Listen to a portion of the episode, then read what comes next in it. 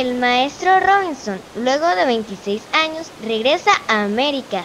Se reúne en Perú con su principal discípulo Simón Bolívar.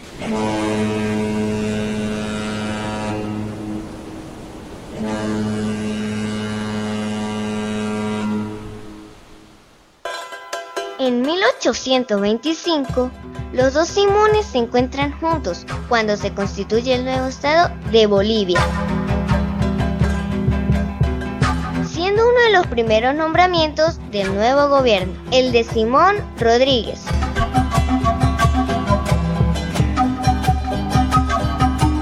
Bolívar nombra a Simón Rodríguez como director general de enseñanza pública de ciencias físicas, matemáticas y artes. Fundaron escuelas y colegios en los que se incorporaron niños pobres de ambos sexos. Sin educación popular no habrá verdadera sociedad.